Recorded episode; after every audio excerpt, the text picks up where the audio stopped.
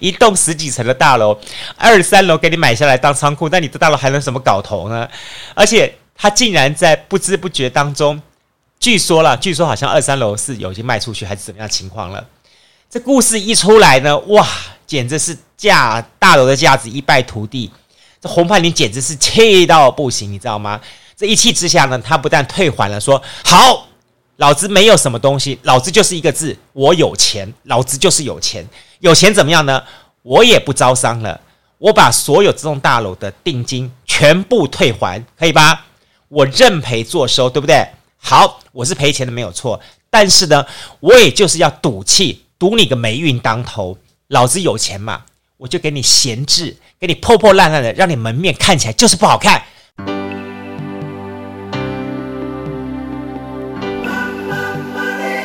欢迎收听《南方生活》。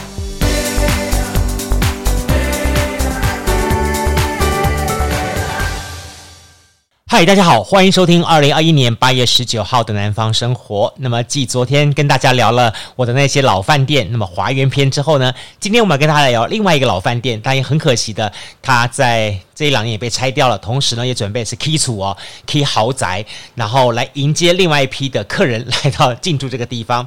它是谁呢？就是高雄的华王饭店。呃，华王饭店要说从一九六七年这一年开始来说好了。一九六七年这一年呢，哎，生肖属羊。那么这一年呢，在高雄发生了很多重大的建筑工程的开启。在整个高雄的最西边啊，最东边呢，有高雄的佛光山。哎，在高雄的最西边呢，有这个金马宾馆。而在中间的市区最热闹的地方呢，当然就是华园大饭店。但华园大饭店之后呢，好，就是由大兴百货集团吴耀庭一手打造的华王大饭店。那事实上，在当时呢，经营就是大兴百货公司哈，这个可以说是已经红红火火的吴耀庭哈。那么他成功的经营了这个大兴百货当当中之后呢，他看到了，哎，华园做的也是风风火火，好像不错，而且是有商机可乘。当然呢，有钱人赚多赚少都一定还是要赚了哈。于是呢，就在在地的盐城区商圈，在一九六七年呢，找到这块地也破土新建了华王大饭店。在一九六八年的时候呢，就正式开幕，所以盖得还蛮快的啊，大概就一年的时间到两。两年不到啊，那么号称它是一个本土资金第一家的五星级饭店。好，这是本土资金的啊。那么在之前的话 是来自于这个泰国资金。哈哈哈哈 就是华源饭店，好我们刚刚上次说了嘛，好，陈志斌兄弟俩嘛，哈，这个是旅泰的这个侨胞嘛，他们引进台湾来，虽然他们是从高雄出去的商人啦，但不管怎么样，还是在国外发财，然后把钱带回来的。好，那么真正的哈，这是高雄在地在地的自己的本土子弟做的第一家，好，就是个华王大饭店。那么为了凸显跟别家的不同，不是凸显别家，也不过就凸显跟华源饭店的不同，它盖的呢是用第一家的叫做钢骨结构大楼。你要知道说好了哈，在那个年代哦，几十年前，一九六七年，大概距离现在五十几年前，那个时候就有一个概念要盖钢骨结构大楼。那事实上，台湾这些年，特别是高雄，也因为好那么。台风啊、地震这些因素，大家开始流行啊！哎，我要盖钢骨大楼，钢骨大楼，慢慢似乎大家觉得说钢骨大楼变成一种风潮。事实上，在五十几年前，高雄的华王饭店就是钢骨结构大楼，而且它的高度是傲视整个盐城区，它站在最高的位置看待，可以俯瞰。那么向东的部分可以俯瞰爱河，哈，新兴区这一片。还有一些咸宁区这一片美好的这个土地店家。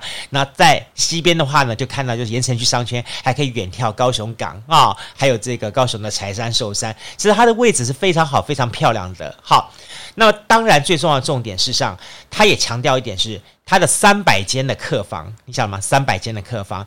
那我们的华园饭店第一期还记得吗？虽然在昨天节目告诉你，它是有三十二间，是到第二期，好，第二期它再多加了，扩增了一百二十间，这样加在一起。但不管怎么样，华王饭店一开出来就是沙坝金，好，就把这华园给整个气势给压了下去。哈，老实说了，好，今天这个吴耀庭能够这么做，也真的是有他的一套。好，从最早的那么他在吉星百货碰到了啊，吉源百货碰到了这个挫折，到后来成立了大兴百货，那成成功起来，然后在华王饭店的经营，再搭上了后来又有好这个大同百货啦、大乐量贩啦这些东西，它整个的大同集团的气势是很足的。特别是这一条路，好，有人称之为叫做五福三路跟四路，那又有人称之为叫做这个大同集团一条路了。哈哈，为什么呢？从一九五八年，好，当时大勇路跟五福五福四路交接口的大兴百货，到一九六七年，好，就是五福四路跟爱河交接口的华王饭店，到一九七五年，好，就是在五福路，好，跟现在的这个美丽岛大道，好，那交接的这个大同百货。好，那么再到一九八四年，就是中华路，好，中华路跟五福路交接口的大力这条五福路呢，包含了五福三路跟五福四路呢，基本上是高雄市最热闹的串联的街道，同时呢，也几乎就是大同集团最最最赚钱的经济母，就在这个地方。那么，特别是好华邦饭店，也因为。有这些兄弟姐妹的支持，百货商圈啊什么那些支持，他几乎哈是一面倒的压倒了华源饭店，稳坐了高雄饭店的龙头老大的宝座哈。这一切一切一切呢，都要等到了一九八一年，也是民国七十年，好，他的河对岸出现了另外一个令人讨厌的邻居，呵 呵眼睛红的邻居，他是谁呢？就是国宾饭店。比它更为豪华的国宾饭店开幕之后呢，华王的 Number One 的位置才被抢走了。好，事实上，在华王饭店大概长长达有五十一年的历史当中，有很长很长的一段时间里面，哈，它有一段很有意思的是，呃，风水又加上是一种赌气的一个故事。这个故事在老盐城或是在老一辈的高雄人的的心中都知道这段的故事，哈。非常有意思。那现在呢是变成了芙蓉饭店，但早些年的话，你知道它是一个什么东西吗？它是一栋空古建筑物，而且故意在那里一放放了十几年。好，这是一个什么样的故事跟发生呢？好，呃，又是牵扯到谁家的恩怨呢？来，我们把这个故事来细说从头一下啊。大概在一九六八年，大概民国五十七年。好了，我出生后的隔年。那个时候，华王饭店落成不久，那盐城区我刚刚也说到了，就只有在华王饭店，好，这一栋是十二层的大楼，呃，它的斜斜斜斜角方的那个呃大兴百货也都还没有这么高，只有五六层高这样子情况，几乎它是一面倒的站在最山高的一个位置。好，那当时呢，高雄有一位富商叫做洪盼林，洪盼林呢，在这个商场上嘛，也是刚好跟这个吴耀庭呢有一点点的摩擦。那发生了摩擦事件之后呢，当然呢，有钱人赌什么？有钱人不赌别的东西，有钱人就赌钱。OK，看谁比谁的钱多，谁能够赌钱。真是有钱人好好都可以用赌钱的方式哈。OK，他不是像赌神那样赌钱哦，他是真的用赌气的方式来花钱。好，他就故意刚刚好，好巧不巧就挑战华王饭店的。架头前，哈，虽然是有点斜侧一点点的位置，但几乎也等于架头前的位置。他盖一栋十一层的大楼，要跟他别个苗头。当时呢，据说他盖的是一个百货大楼，好，是个百货大楼。听到之后呢，吴耀庭的非常非常生气，而且呢，这个洪盼龄呢，他又他老实说，他脑筋动得快，好，他引进了像台北万年大楼那样的概念，就说他这栋大楼，他来盖建筑物之后呢，他来招商。然后隔成一间一间的，让各个的摊位哈来来进驻买房子这样情况。当他在开始在贩售的时候呢，没想到呢，吴耀庭家族呢，大同集团使出了一个杀手锏，真的这个锏哈哈有好几种，有剑呢，有那个水字旁，在一个在一个那个山水水间的间是一种武器，那一种剑呢是挥刀的剑，第三种剑呢叫贝哥哥的剑，还真的很贱，为什么呢？吴耀庭就跟就指就指挥他的手下说什么？好，他大楼要卖是不是？要预售是不是？没关系，好，我们就把他的这个二楼跟三楼给他买下来，买下来做什么呢？我们当仓库，一栋十几层的大楼，二三楼给你买下来当仓库，那你的大楼还能什么搞头呢？而且他竟然在不知不觉当中，据说了，据说好像二三楼是有已经卖出去还是怎么样情况了？这故事一出来呢，哇，简直是架大楼的架子一败涂地。这洪盼林简直是气到不行，你知道吗？这一气之下呢，他不但退还了，说好，老子没有什么东西，老子就是一个字，我有钱，老子就是有钱，有钱怎么样呢？我也不招商了，我把所有这栋大楼的定金全部退还，可以吧？我认赔作收，对不对？好，我是赔钱的没有错，但是呢，我也就是要赌气。赌你个霉运当头。于是呢，我刚好的位置就在华王饭店的斜对面，我还只是盖了一半的半结构体的大楼。老子有钱嘛，我就给你闲置，给你破破烂烂的，让你门面看起来就是不好看。反正人家不会写上我洪盼林三个字，人家只会去你，尤其是国外人士。国外人士他们最强调就是开口名堂要漂亮，要要要要眼见山川，对不对？好，我进去了这个华王饭店，我一出来看到就是这个破败大楼，我看你们还不谈什么生意？这些外国人还来不来？这也蛮这一招也蛮厉害的哈，这么样子给故意给华王好看，这样子借着风水煞气来破坏这个华王的这个景观跟他的。地地气哈，还有他的财气哈，就这么样子，两边怄气一怄，就这么放放了几年，知道放了将近十二年，呵呵，还是一句话，有钱人真是好，老子就是有钱。这一切一切啊，一直要到一九八零年了，一九八零年代的时候，洪盼林突然自己也觉得说。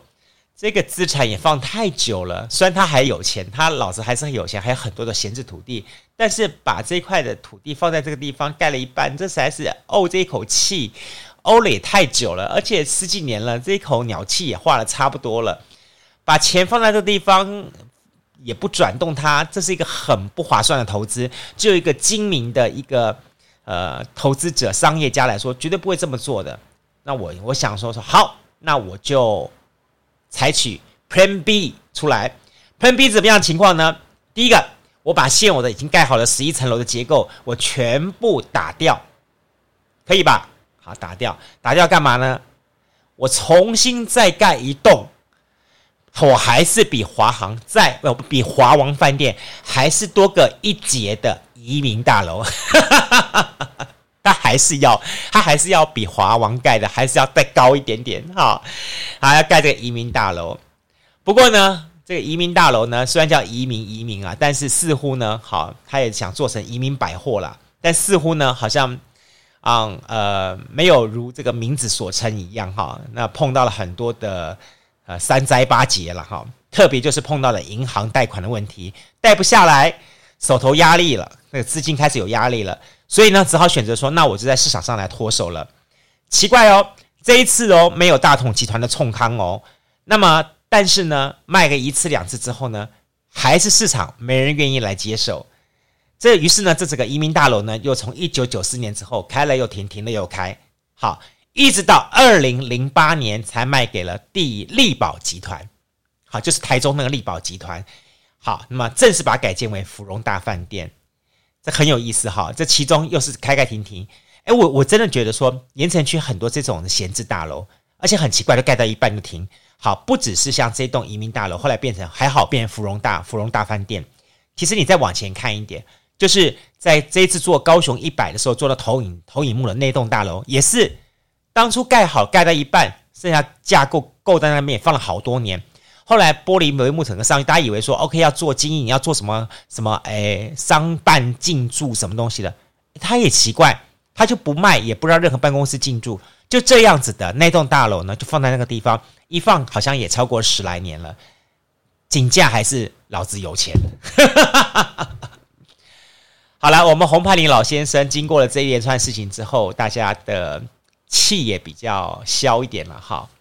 那这一方面，他自己也开始要好这个养老归归归归养山林的啦哈。再加上华华王这边的话啊，这些年他们的气势也大不如前了。那最后呢，双方就选择在芙蓉大饭店的开幕典礼上面，大家全员到齐，拍拍手，给这个记者拍张媒体大合照，表示一切恩怨都以前往事随风，一笑泯恩仇了。好，老实说。真正一笑泯恩仇的这个获益者是谁呢？就是这个力宝机构。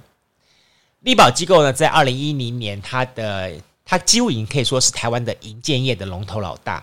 那么，它旗下的第十家的连锁饭店，就是高雄的芙蓉饭店正式开幕。好，那么它对面就是老字号的华王饭店。这两栋大楼将近有。哦，二三十年的恩恩怨怨哈，那么也在力宝饭店的介入之后，变成芙蓉饭店，也从此走入历史了。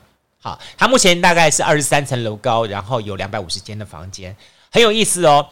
这个力宝哈，力宝人称叫做收烂尾大王。哈哈哈，这个力宝机构的董事长哦，他从北到南到处去找那种收烂尾大楼，然后看了这大楼之后，就看到他的一个利基点，看到他精彩点之后呢，接手过来之后，而且以非常的经济的价格接手过来之后呢，再把它重新的改建调整之后呢，再不管是把它卖掉或自己私底下来经营，都做得非常非常的漂亮。好，这就是力宝机构的董事长吴宝田。吴宝田现在是呃，他之前是台北建商公会的理事长。那么他这些年呢，除了刚刚讲的台中力宝，好力宝这个游乐园区之外呢，另外还包含了全从北到南的这个芙蓉大饭店。好，这是连锁的哦。芙蓉不是福华饭店哦，你要搞清楚这两者之间不是不是不同的。我刚说，我一开始我真的还是有点搞错了哈。好，那。另外呢，他另外还取得了肯定的欧克山庄。好，刚刚我们讲的台中的月梅娱乐世界，后来改成力宝世界，等等等等。那真的，这个人真的是很有办法。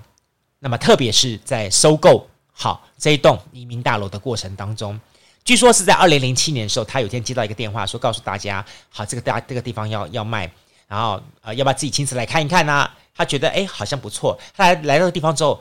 因为他自己本身是泥水工出身的，所以对于房子的结构、好施工品质如何，他非常在行。所以他看一看的时候，他觉得，哎，这个营建物本体，老实说，盖的还真不错耶，没有什么重大瑕疵哎。而且在这个地段，后有高雄港，前又有爱河，这么个位置，怎么会被空在这里这几十年呢？后来呢，好，据说了，好是听到了这段的。这个洪盼玲跟吴耀庭的故事之后，他大笑一声说：“说哈哈，这真的是给我一个很好的一个机会，特别是好，特别是在这么好的地方来盖这栋好的饭店，那我就来亲自出马了。所以呢，他就亲自跟洪盼林互动，也很厉害。我必须说，好，这位呃吴宝田，因为洪盼林他除了是成功的商人之外呢，他另外呢也是建设机构的董事长。”还是行政院顾问，甚至还是乔三大饭店董事长，他的身价也是几十亿的。好，他以前还曾经在一九八一年拿下了台湾省政府时代的个人纳税的纳税大户的第四名。不过听说，据说前面的一二三名都从缺，这第四名基本上就是榜首，你就知道说他的财力雄厚到什么程度。好，另外呢，他自己本身也是高雄市非常知名的政治人物的金主。呃，会讲金主呢，是因为他都拿钱去支持人家出来选举。但据说有一次，他跟一个政治人物搞北宋，他火大了，好，他就跳下来，我来选。好，虽然呢，后来虽然他后来没选上，但是呢，大家确实是让大家简直是吓了一大把。好，所以洪盼林呢，他真的是一个很很特别的人，我必须说，他是一个很特别的阿北。好，这位阿北呢，他既可爱呢，但很有魄力，但是呢，脾气也很难搞定。好，呃。老实说了，高雄当时有所谓四大烂尾大楼，将来我可能要再找找个机会来跟大家回想一下、分享一下、谈谈高雄的哪四栋的烂尾大楼。高雄呢，现大家都知道四栋烂尾大楼就是国宾饭店的凯悦大楼，现在变凯悦了哈。民权路的文清大楼，文清大楼呢后来变成这个呃教会了。哈，还有公园路呢，好银鸿记后建设大楼跟这一栋移民大楼，四大楼被称之为高雄港都的四大烂尾楼。四大烂尾楼各有各的故事。我之后再跟大家来细说分晓。不过呢，也因为哈这个呃我们的力保机构的吴宝田这么样诚心诚意的跑下来，然后跟洪盼玲谈了这么多，甚至他跟洪盼玲呢基本上是是坦诚相待，谈谈得很清楚呢。后来洪盼玲说这样好了，你买地我送楼，你知道吗？他用的价格是这样，你买我这块地的价格，这栋 building 我算送给你，至于你爱要不要，你自己看着办。哇哈哈，对于吴宝田来说，当然这是一个好康的代机啦哈。所以呢，不但马上买下来，好，而且呢，两个人相谈甚欢，据说当天晚上还一起去假喝聊。洪盼玲这一号人物哈，他真的很特别。他在以前我们跑新闻的时候，都认为他是一号传奇性的人物。这个阿北到现在哈，那么他还非常的非常认真，你晓得吗？他虽然已经七八十岁了。但是呢，他懂电脑，因为他那时候看我们记者在打电脑，于是他觉得说他也应该要学电脑，所以他会打电脑，会用电脑上网，甚至会什么，会仓颉输入法，你就知道了。哦，以前我不会耶，我是用大意输入法，后来又改成快速新注音输入法。好，你看他竟然能够用仓颉输入法，够厉害吧？然后现在每天最快乐的事情就在高雄五甲的地方哈。那么他的这个都市农田里面种一些无农药的蔬菜，所以你现在在高雄的五甲这地方啊，还看到了一些好这个很大片的农田种蔬菜的老人的话，哎，不要轻忽人家，他可能就是洪盼龄。这样了解了哈。洪盼林真的是一号高雄的传奇人物，呃，我也很想有机会能够访问到洪盼林，真的超厉害的。好，也就是这样的方式，吴宝田搞定了洪盼林，也把这个呃移民大楼收下来，变成他的第十栋的好丽宝饭店。呃，这么一个故事在这里面呢，到底是福还是祸呢？好，我们看后面就知道了。怎么说呢？呃，其实，在当时哈，随着高雄都会圈的移转啦，那后来的包含高雄的汉来啦、八五经典啦、福华啦、义大皇家啦这些的各个新兴饭店都不断的加入，特别是在当时发生那个盐城区的地下街大火之后，整个盐城区基本上是全面的大衰退。好，有人这么说，说盐城的地脉、地灵的灵气，好，在大火过后，已经从老盐城的五福四路已经过过河了，过河跑到五福三路这一块。那这一块也在大统啦、大利啦、汉神啦三大百货的领军之下，包含了新崛江啦、玉竹啦、大利啦，还有汉神，还有新田街商圈，整个这一大块全部迅速成长，再加上中央公园当时的，好城市光廊化，所以让整个区域非常非常的繁盛起来。反而是一水之隔的华王，你看出来它的气运越来越糟了，营业越来越困难了。那虽然后来高雄市政府也发现了这个问题，然后也透过爱河整治，还有大博尔的兴起，好，甚至于一连串的举办什么烟火啦、爱河四季活动，想要让盐埕翻身。但是我们大家都可以明眼的看得出来，就是过去了，它就是过去了，过去了，你要它变成当令时尚，这是一件很难的事情。特别是好华王跟他对面的这个。刚刚讲的力宝机构成立的这个芙蓉饭店，据说好就是景气好时候，他们也是高雄整体观光饭店当中排行起来，业绩排行起来还是很辛苦的。好，甚至呢还经常轮流当当当炉主，你就知道了。其实经营观光饭店是非常辛苦的事情，尤其是在这种跨界经营的方式。那像我们在昨天说到陈海尼的经营，然后甚至于像今天好吴耀庭的经营，还有这个丽宝的好吴宝田的经营，基本上他们都不是本身都不是观光饭店经营人才，也都是因为他本身的成功的事业体，然后转投资去做这件事情。但整个做的过程当中，他们请的专业的经理人来经营，但是还是吃了大很大很大的苦头。好，呃。所以接下去该怎么办呢？特别就是大同集团自己本身也开始面临到一连串的问题，特别是那一把火，大同百货那一把火，有人说这好像是神明借把火去去去神了，然后要升天的情况一样。大同集团的财神也也经过那一把大火之后，就就上去了。目前的大同集团呢，不管在传统百货或者是在哎，这个饭店的事业经营方面都可以说是欲振乏力，整个集团哈都一直没有交出很漂亮的一个成绩出来。特别是在他们当初决定要拆他们的起家厝大兴百货的时候，其实这个新闻也造成大家很大的轰动，而且是在大过年期间来做这件事情，很多人都看到眼了，还发生火灾事件。那当时很多人就已经宣告说，大同百货的集团他们的重心已经。撤离了盐城了，应该不但不在盐城，甚至于他们开始用另外一种所谓的商场利益的角度去思考，他们整个的利益评估风险，他们可以转卖，可以拆除，或是转手给别人经营都可以。总之，他们要活下去。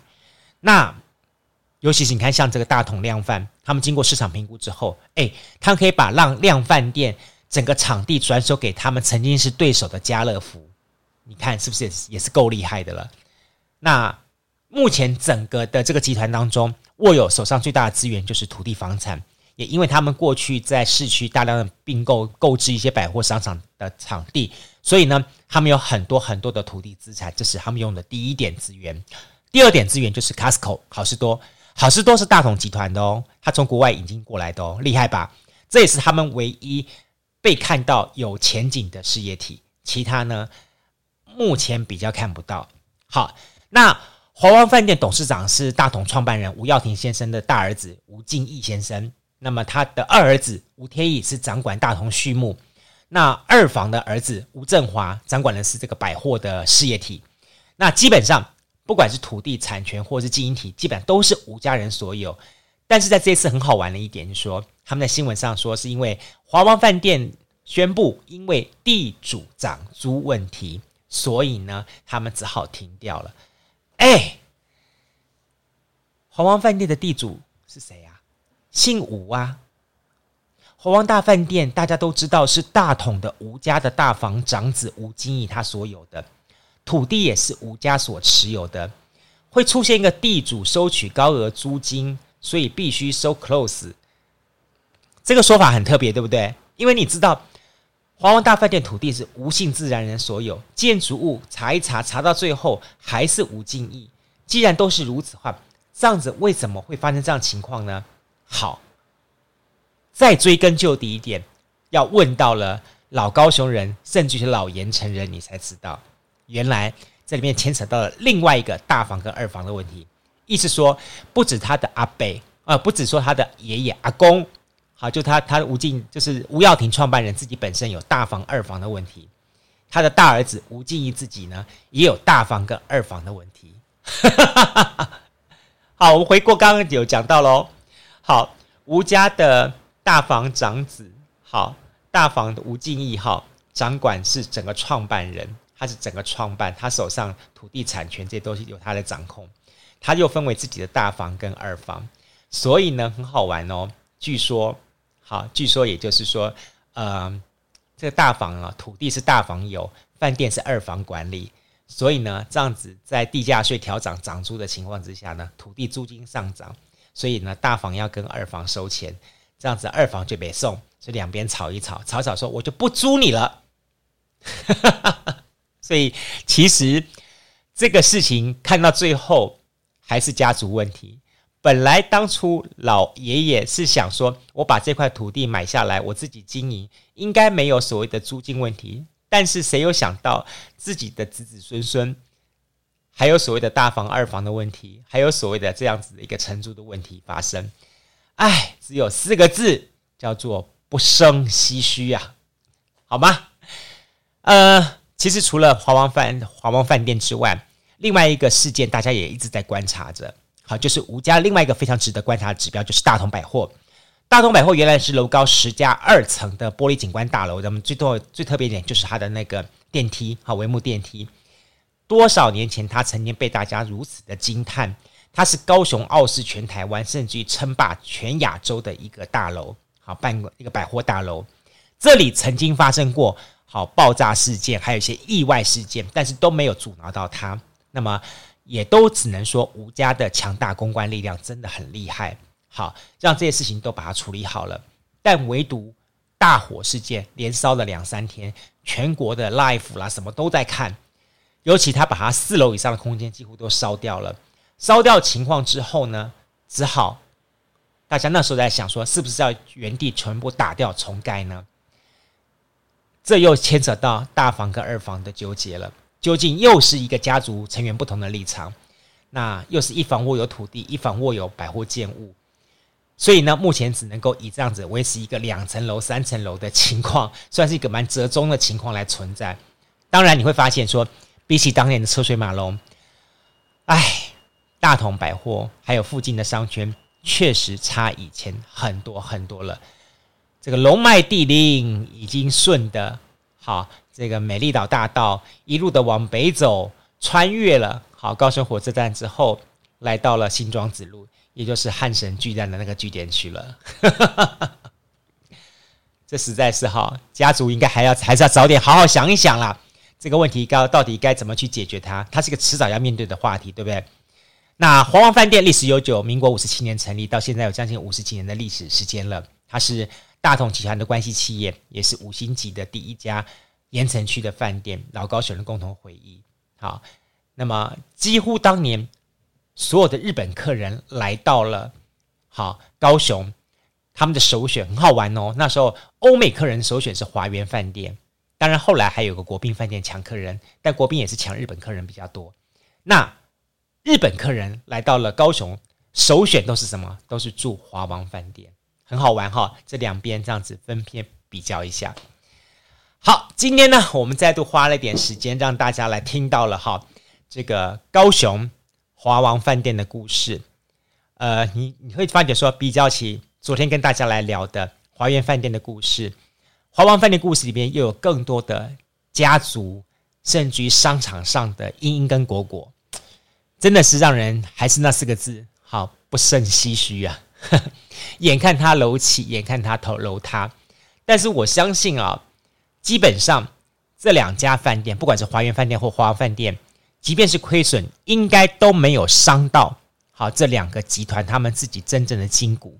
了不起就是受到一些皮肉伤而已，而且他们有很成功的把土地跟饭店给处理掉了，而且还有一些进账。